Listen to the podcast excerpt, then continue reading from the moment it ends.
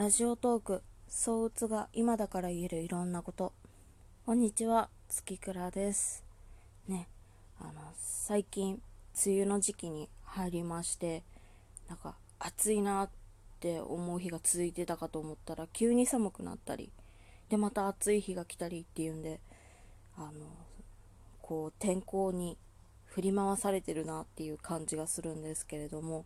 あの、皆さん体調は大丈夫でしょうか？あの私ねツイッターやってるんですけども最近のねこの微妙な天気のせいで、まあ、気圧とかのね関係もあってこう体調的に振り回されてるなっていう方が増えてるなというのをちょっと感じています。ね、でまあ私自身もやっぱりこの微妙な天気のせいで体調崩しがちでやらなきゃいけないこととかやりたいこととかができなくてこうやっぱり気分的に沈んでしまったりああ自分はなんでダメなんだろうってすごく自分のことをこう追い詰めたりとかっていうことがどうしても増えてきてしまってちょっと体調的にやっぱり安定してないなっていうのを最近ちょっと感じております。ね、でまあうちの旦那はねあの今は割とそこら辺理解を示してくれる人なのでちょっとねあのちょっと今日しんどいから晩ご飯作るのしんどいから弁当買ってきてもらっていいとかって言ってもあの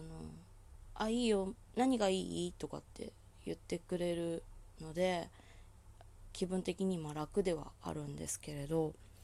ただね去年のね今頃は旦那そんなんじゃなかったんです。あのやっぱりあの晩ご飯は作ってよっていう感じだったんですよね。去年のこの頃までは、うん、まではっていうのはあのー、まあ今年今の段階で結婚して1年半経つわけなんですけれどその前に1年間ぐらい、まあ、私は広島で旦那は関東で暮らしててで1年間ぐらいあのこう1ヶ月ぐらい関東にいて1ヶ月ぐらい広島に帰ってみたいなのをこう繰り返して半同棲みたいな生活をちょっとしてたんですけど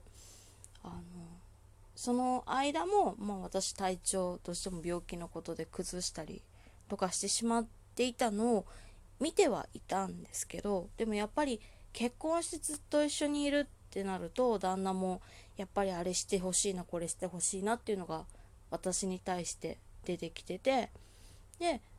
あの朝ごはんは作ってほしい晩ご飯作ってほしいもう残りのあの洗い物とか洗濯とかは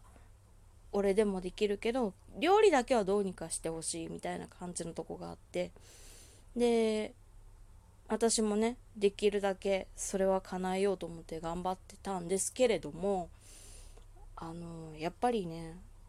まあ私低血圧っていうのもありましてどうしてもこう暑くなってくると体調がしんどくなりがちででしてそうなってくるとなかなかこう起き上がりたいと思ってもこう体がうまく動かなかったりとかあと睡眠時間がもう10時間を超えてしまったりとかっていうのがどうしても増えてしまうんですよね。で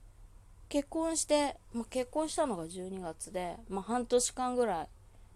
そうやって朝ごはんもきっちり作って弁当も作ってで晩ご飯も作ってっていうのを割と頑張ってやってたんですけれどもやっぱりその中でも波があってちょっとうまくできないなっていう日もあったですけど、まあ、旦那はちょっと嫌そうにしながらも、まあ、しょうがないみたいな感じだったんですよ。やっぱり最初の頃はね。うん、やっぱり理解、理解があるというか、病気だっていうことを分かっていても、やっぱりね、思っちゃう。期待しちゃうっていうのは、まあ、あることだと思うので、そこはしょうがないと思うんですけれど、そんな感じで、あのー、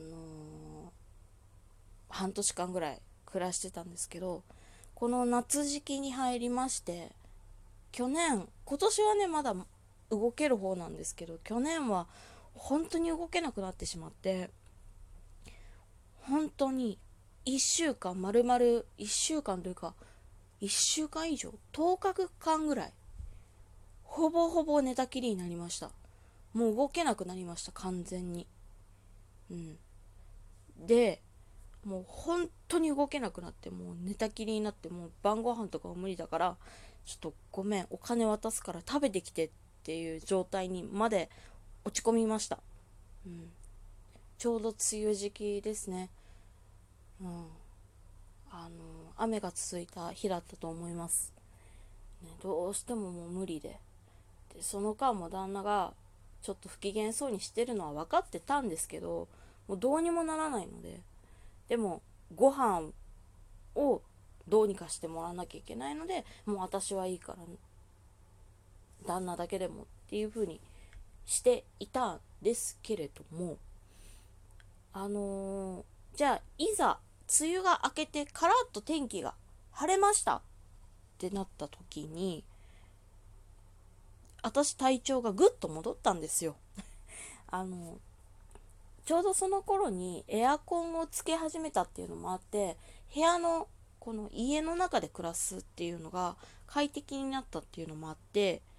あのこうと天気が良くなってやっぱり気圧もね